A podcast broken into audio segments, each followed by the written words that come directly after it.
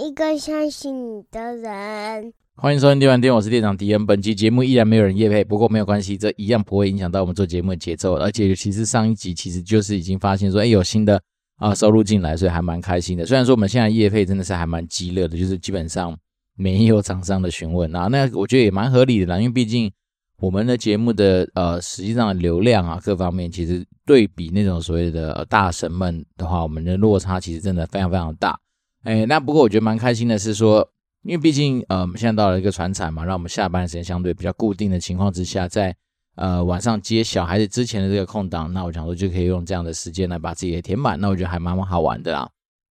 然后呢，一方面是因为在做节目的过程里面，多少就会要去思考一些，比如说要讲什么样的内容啦，然后要准备什么样的一些题材啦，那自然你就会强迫自己去吸收一些新的东西，甚至是比较有主题性的去吸收一些。新的知识跟资讯，那我觉得对自己来讲也是算是呃教学相长的一个过程嘛，就是边分享，然后也就是这样拿东西才能够分享嘛，所以就是无形中让自己能够持续往前走。所以呢，我自己是觉得做节目的过程到现在，今天是第七十五集嘛，那我觉得是还蛮开心的，就是说啊、有一个这样的声音的平台，把自己的一些东西可以啊、留下来。那我自己回首这。做节目的这段期间以来，我觉得一个蛮大的收获是说在，嗯很多东西的表达上面，甚至自己的口条上面有稍微比较好一点点。所谓也不是说以前不好，而是说可能在于有一些啊、呃、用字遣词啦，或者说在于一些呃表达上面，可能因为常讲中文的嘛，所以变成是说有些东西的发音啦，或者说有些东西的节奏掌握上面来说，哎，越来越顺。那当然这东西我觉得也就就是所谓熟能生巧吧。所以呢，我觉得还蛮好玩的啦。那我自己是觉得这种东西就跟以前有听过所谓的什么学习曲线一样，就是当你学习曲线开始慢慢有产生它的效益的时候，那你那个进步的呃幅度啊，或者说它的那个进步的那种就是感受就会比较强烈一点点。好，那我们前两集比较多的时间都是来分享那个 SlideShare 上面分享的有关于履历跟面试怎么样准备的一些分享之外，那嗯这段期间就是它会有一些。机会接触到一些听众嘛，那听众可能会来信，就是询问一些有关于可能更细节的东西。那但是有几位啦，就通常都会拿出来是说，诶，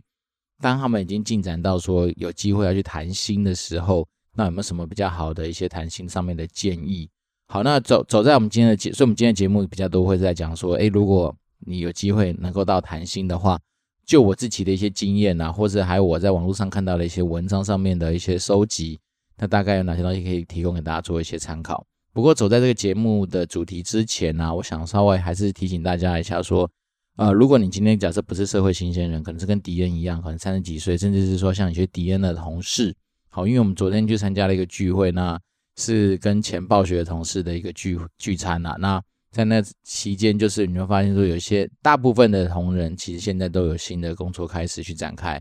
但是有一些同仁可能目前来说还在处在待业的状态。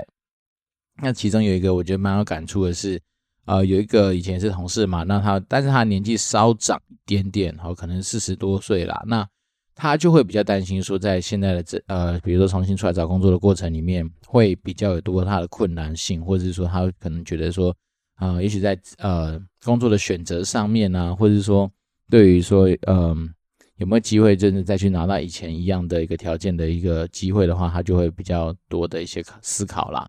那我昨天大概就是跟他稍微分享一下我自己现在的心得，就是说，因为毕竟我们比较现实的是说，以前就是在呃电玩业啊，电玩业这种东西，你要说它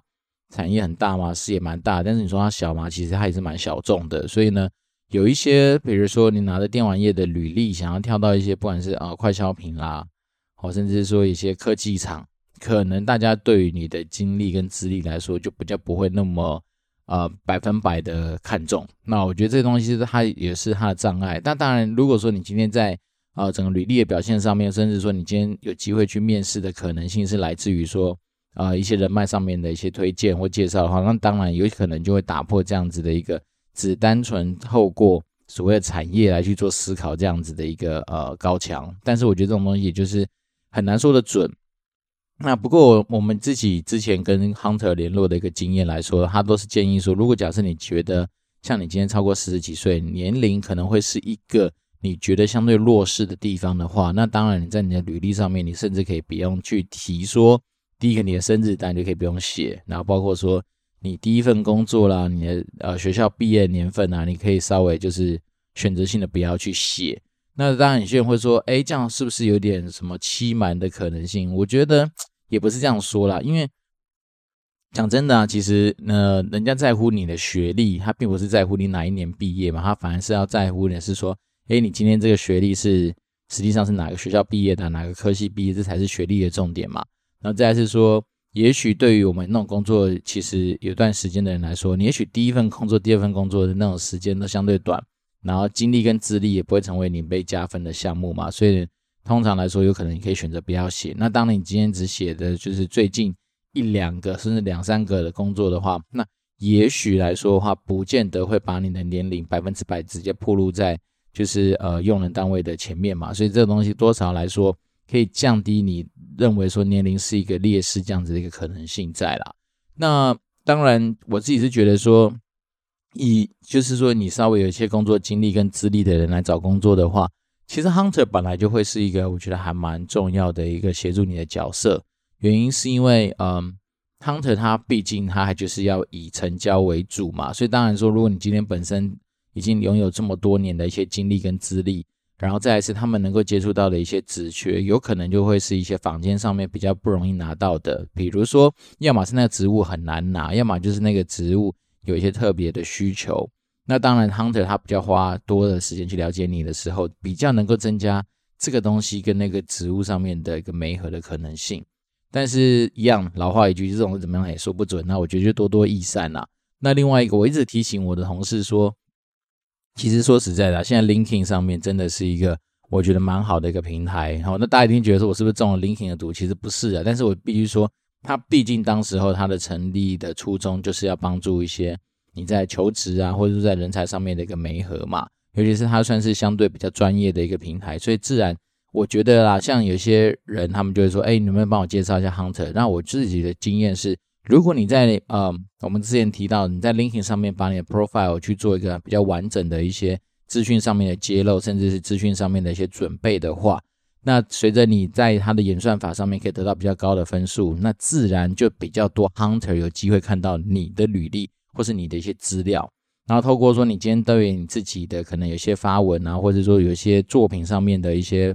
呃准备或铺陈的话，那我觉得这种东西多少都会加到一些分数。那像我自己的心得是说，那时候上完那个课，然后我去把一些我自己 profile 的内容做一些呃。更为丰富的一些补充，然后包括像最近有去做一个那个有关于懒人包的一个分享嘛，那这些东西都让我在私讯上面就得到蛮多一些 hunter 的一些联系，他们可能就会可能就是，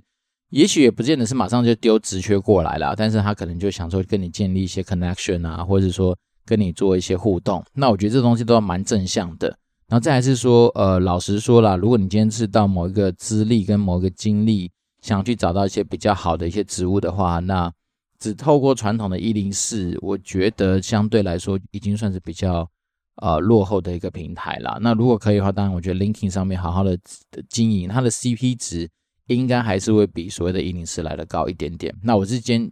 议说，呃，如果你今天是一个。比较有经历跟资历，好，不要讲那么玄，大概就是假设你有十年工作以上的工作经验的人的话，那我觉得其实 LinkedIn 这样的平台，然后透过 Hunter 来去帮你 approach 到一些新的一些机会的话，我觉得是他的可能各方面条件也都会比较好。好，所以这单纯就是给一个，如果说假设我现在有同事他真的有在听我们的节目的话，那我觉得是一个可以参考的一个方向。那再来是我觉得其实真的就不用着急啦，因为感觉得出来就是那种同事他那种心情，就是觉得好像。因为他现在还是其实还是有工作，因为他们那时候有一些机会可以比我们晚离开那个地方，哦，他还是有工作，只是他的心情上面就会比较忐忑，就会觉得说会不会很难找啊，或干嘛？那我自己觉得说其实可以积极没错，但是你现在心情就不要那么着急啦，因为我觉得着急的时候，有的时候你可能对于很多东西的判断啊，或者说你自己那种姿态上面的一个展现，就比较不会这么样子的一个游刃有余嘛。那个也许。就不见得能够找到一个你真的完全理想的一个地方，所以我自己觉得其实可以放慢心，就是说像我们那时候简报最后面讲的，其实有时候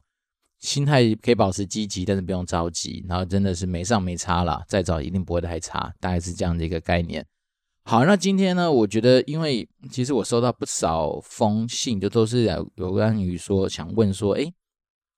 如果有机会谈薪水的话，那应该怎样怎么样去思考这件事情，或怎么样准备比较好？好，那我觉得其实两件事情啦，一件事情其实一样是知己，然后另外一件是知彼嘛。那所谓知己的部分来说的话，很多人会觉得说，呃，也许我我今天可能真的条件不不太够，好，那可能我就是就是选择说依高。依照公司的规定，好，然后就是比如说，哦，就是听 HR 告诉我的一个金额，或告诉我的一个呃标准，然后就是用那个来去评判说好不好。但是通常来说，如果你今天是一个相对比较有资历或者有呃经验的人的话，那很多时候其实 HR 反而会先问你说你的期望薪资会是多少，甚至是说呃你期待的状况是怎么样，等于说你自己心中其实一直以来都要有一个数字。好，那知己的部分，我觉得是说第一个。你要把你自己的薪资的范围的上下限，你期待的东西把它拉下来。那我自己的心得是，下限这件事情，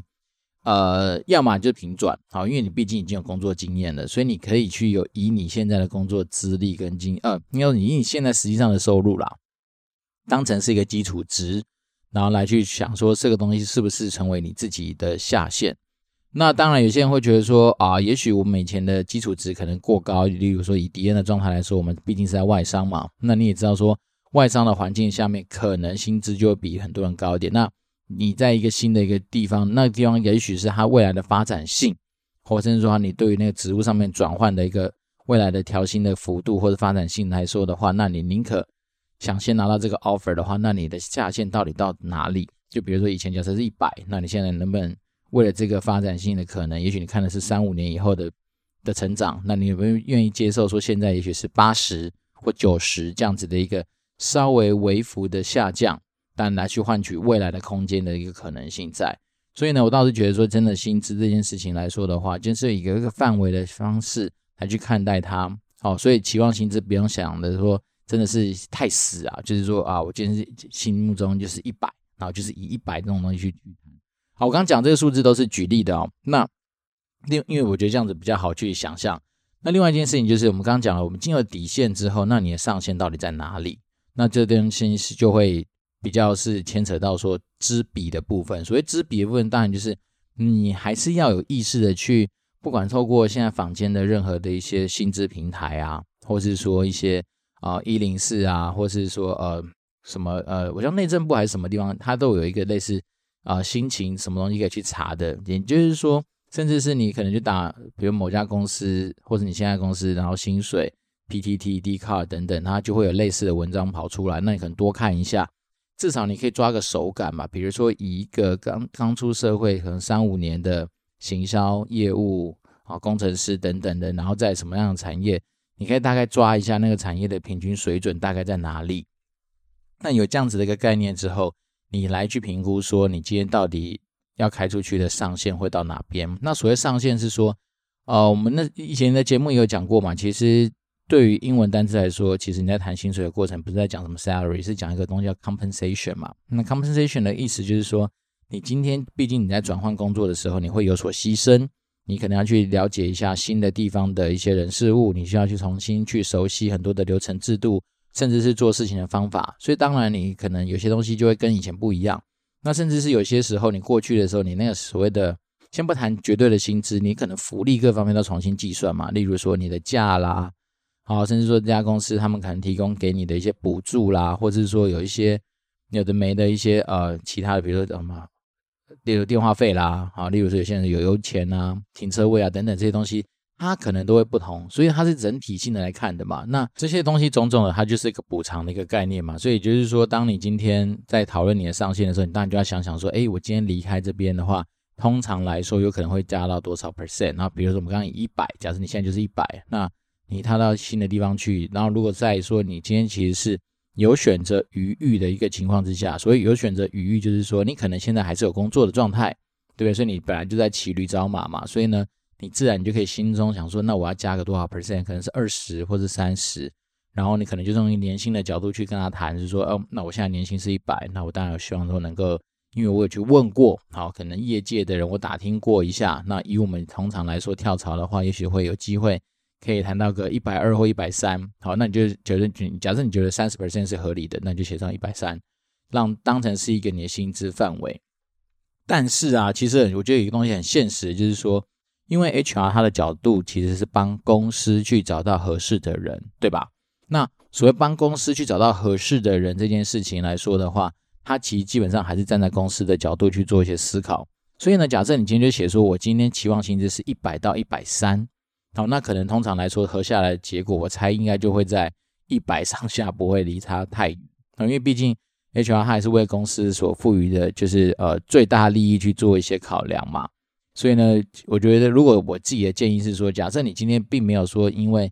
非要这个工作不可，好，甚至说你会觉得说，其实你今天姿态是相对比较有余裕的话，那我倒是觉得底线不见得是要平转。好，因为我觉得平转有的时候其实已经算是一某方来说，算是一个已经被低。算是嗯降低筹码的一个做法了啦。那我觉得通常正常来说的话，我觉得底线如果是我自己正常的习惯的话，应该都是十五 percent 到也许到三十，会是一个我设定的一个范围。所以我觉得每次的状况都都不太一样。好，你当然也跟你当时候的一些经济的一些条件状况都不太一样。所以呢，这没有绝对好的答案，只是说我觉得这个思考的逻辑就是在于说，你今天谈薪水，你给对方的一个所谓的期望薪资的时候，其实。是可以从一个范围的概念去做一个讨论。那一方面是大家一定会觉得说，哎，有些时候为什么，呃，明明他就写说大概薪资是什么一公司规定或是面议，但是还有讨论的空间呢？其实背后一方面也是因为，通常公司在设计所谓的薪资这件事情的时候，它其实是根据职级，但是职级的时候，假设我们一样都是主任，但是主任的背后其实他的薪资，他其实还是有一个范围的。可能也许是从举例啦，可能是月薪三万八到四万五，甚至五万，可能是他设定的一个级距嘛。所以呢，当你通常有机会走到那个面试的最后一关的时候，然后等人在谈那个所谓的薪资的话，通常 HR 也一方面除了是要帮助公司去省钱哈，毕竟让人才的花费在一个合理的可控范围里面。那当然，另外一件事情，他们也还是希望说不要浪费太多的资源再去找下一个人，尤其是。你已经大概是最后谈薪资的条件，通常已经是过五关斩六将到比较后面的阶段嘛，所以当然这时候他就会觉得说，诶，如果说几千因为三五千块钱的月薪的差距，然后就跑掉一个人的话，他一定觉得干到爆啊，对不对？所以变成是说，其实你某方来说都已经到这个阶段了的话，那我倒是觉得就是蛮适合，就是可以把你真的真实的样态，就是你希望的一个薪资，好好去做一个争取。好，因为毕竟我觉得有时候。都完全依照公司规定也不是不行，只是这样某方来说，好像就显得你的价值性就没那么高嘛。那我倒是觉得说，呃，与其到时候进去啊，然后有点遗憾或者有什么抱怨的话，还不如就是在一开始的时候就把你自己的期待让对方也知道说你是有所准备的。那所谓有所准备，就是说我把我的薪资的呃我可以接受的最底，然后跟我最高的地方先拉出来，然后大家来去做一个磋商，做一个协商。那这本来就是一个谈判，算谈判的过程啦。那当然只能说没有办法达到两个人都一定满意的状态，但是还是会讨讨论出一个相对合适的一个。对，那当然有时候你也可以在谈论的过程里面，你就会知道说，哎，这家公司他们到底实际上对人才这个东西的想法是怎么样？对，那那当然也可以成为你评判的一个原则嘛。你可以到时候薪资都谈好之后，但你还是觉得妈的，这个过程就是觉得怪不爽啊，就算。比如说，假设你就是希望能够谈到一百三，然后对方就给你从什么九十开始马上加加加，那你就会觉得说，干，你到底你们的底线到底在哪里？是不是一个相对来说，呃，未来搞不好这个主管也不是一个非常有阿萨里的人，懂不懂？那可能你就会从这个过程里面，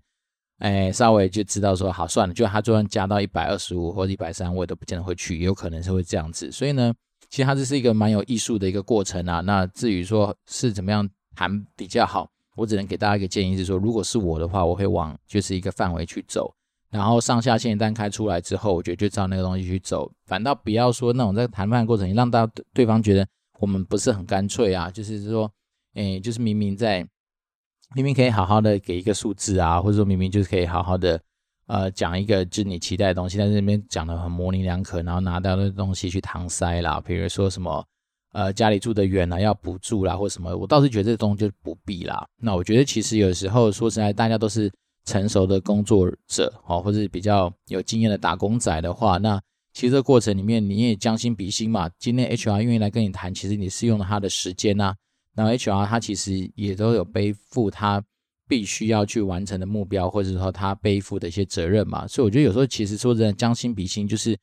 哎，你自己不喜欢别人那边跟你唧唧歪歪啊，然后那边磨磨蹭蹭的话，那你还不如就是直接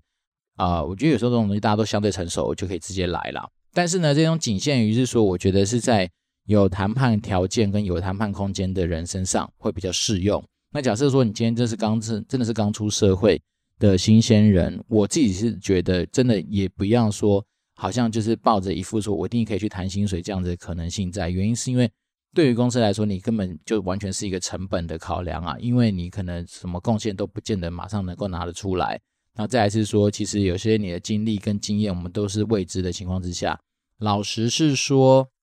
你顶多可能就是稍微问一下，是说，诶，有没有可能有机会拿到比较好一点点的薪资？但是其实说实在，你没有太多的条件可以去做一个所谓谈判的可能性。一方面是因为你可能连之前的呃薪资的参考水平都没有啊。你搞不好这就有所谓的打工的一些经验嘛？那再怎么说，其实我觉得说正值算下来，它怎么样还是会比你去单纯去打工或者工读的那种薪资来的高啦。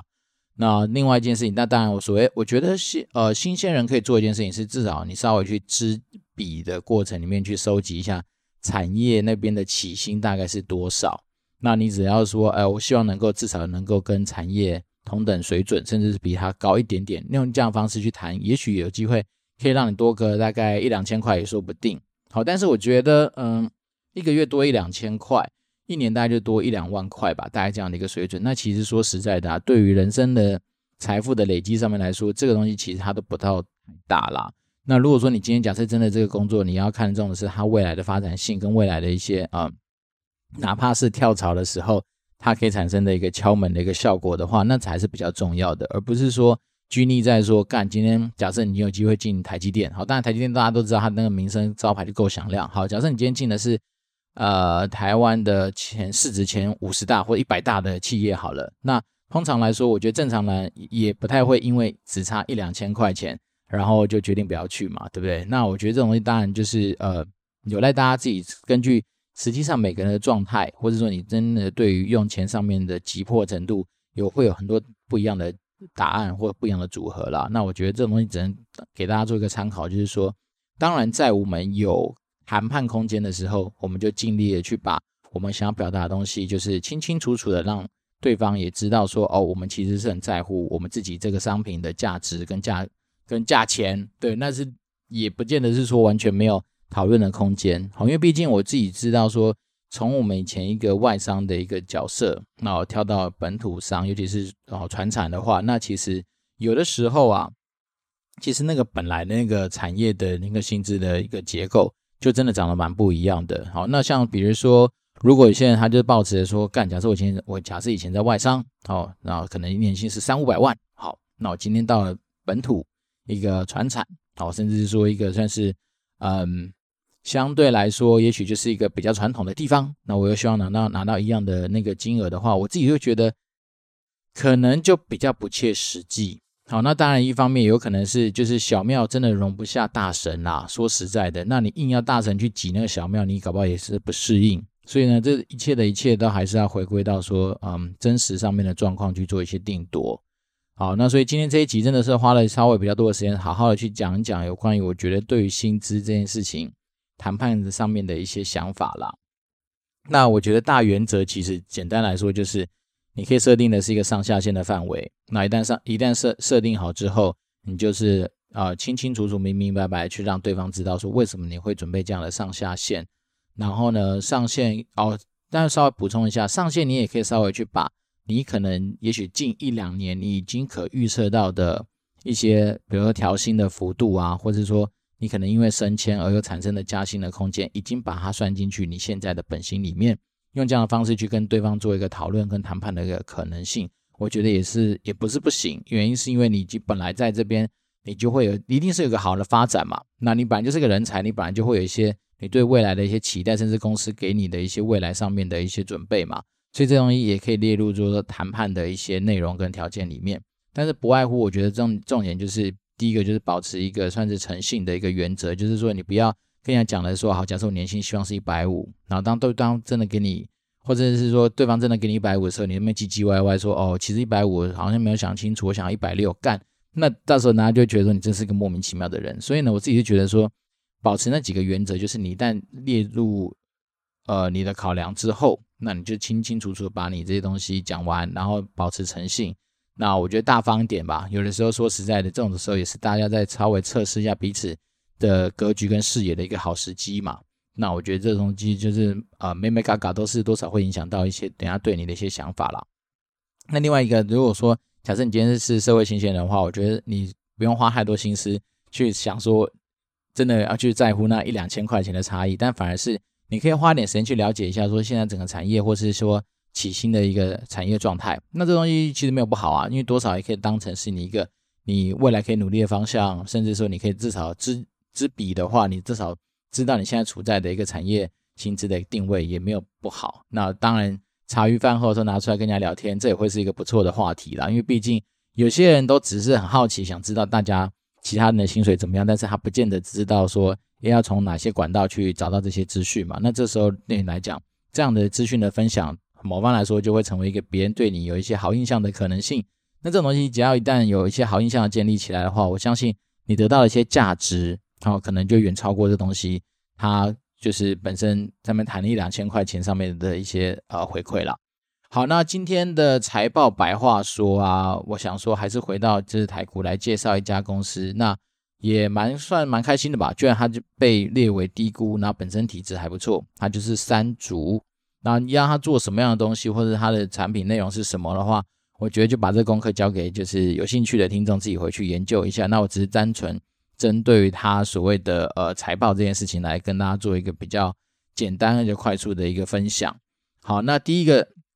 它的毛利率大概二十五 percent。好，那当然如果对比它是，它会跟那种软体业来去做比较了。那如果跟软体业做比较的话，软体业的行业中位数的毛利率有三十八 percent。不过二十五 percent，老实说，在企业经营上面的一个毛利率已经算是还可以接受的一个程度，诶，算是还算是不错了。代表说。它其实它这门生意上面是有一些不错的空间可以去发挥，然后它的营业利益率就是八点六 percent，那行业中位数的营业利益率是大概七点四 percent，所以它的营业利益率其实表现比软体业来说来的好。啊不过它的费用率就是十六点五，然后行业中位数二十七点六，所以它在费用的控管上面也算是蛮强劲的。那净利率有六点五，那行业中位数的净利率是五点九，所以呢就好像算是一个比行业中位在表现漂亮一点的公司。那 ROE 是十二，行业中位数大概是十。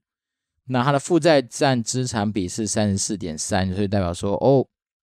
其实基本上还是股东对他来说信心度是蛮高的，他不需要太透过什么的举债啊，就是把他的那个债务杠杆拉高，他就能够经营他这样的一个事业。而且如果发生财务纠纷的话，他其实都有那种就是能够。短期立即清偿债务的能力，那一方面，它的现金真的也蛮多的，它的现金占资产比大概有五十九 percent。那我们之前一直提到大家说，其实十到二十五就已经算是一个很健康的水位了嘛。它到五十九 percent，代表说它其实满手现金。那满手现金真的是有好处啦，不管是在对公司或对个人来说，都是有不错的一个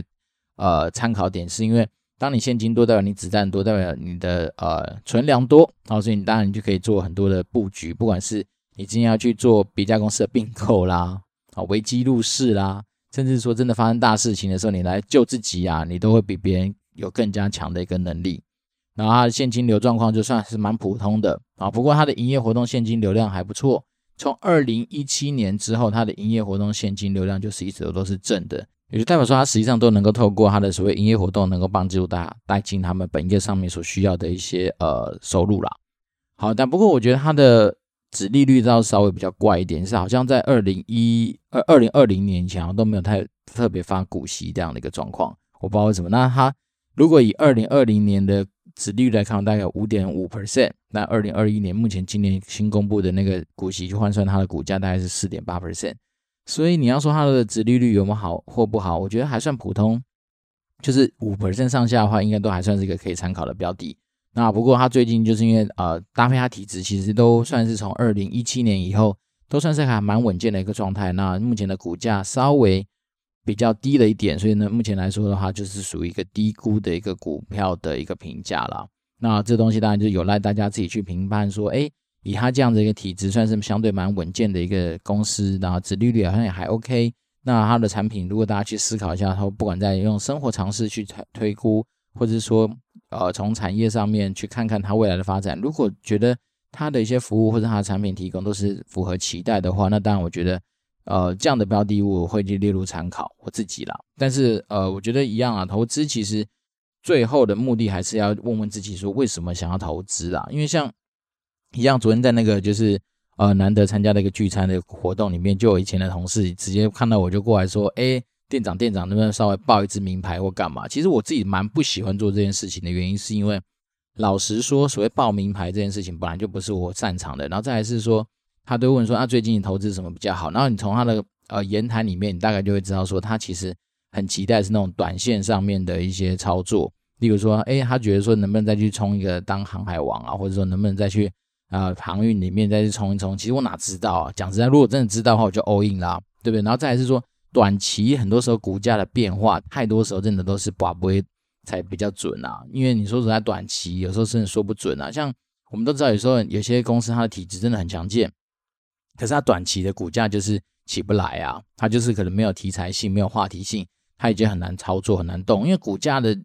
的结果，它有时候真的你也说不准。对不对？就是讲真的，说的准的话，那干嘛是坊间那么多门派，对不对？一堆流派在那边讲说自己怎么样去看股票，或怎么样去准备这些股票等等的一些看法。所以呢，嗯，你昨天早上实在被问到这个问题的时候，我自己还蛮错愕的，因为我一直跟他讲说，其实短线这种东西我真的说不准。那当然有些人会说啊，我是内线流，所以内线流就是说，反正他就有听到有些人可能要进去炒啊，或者说有哪些内线的可能性啊。那我觉得干，说实在的，我们真的也不是那天选之人，说是，而且我们也没有太多那种管道拿到内线的话，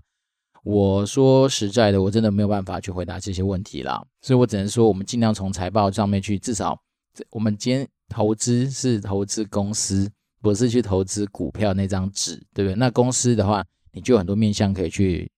呃想象它，或者说很从很多面向可以去评估它。那至少财报会是一个。我觉得还算是可以参考的一个指标，然后至少我们从财报里面去看到它，如果表现好的话，代表说它的经营体质基本上你不用太担心它会出现什么样的问题嘛。那虽然说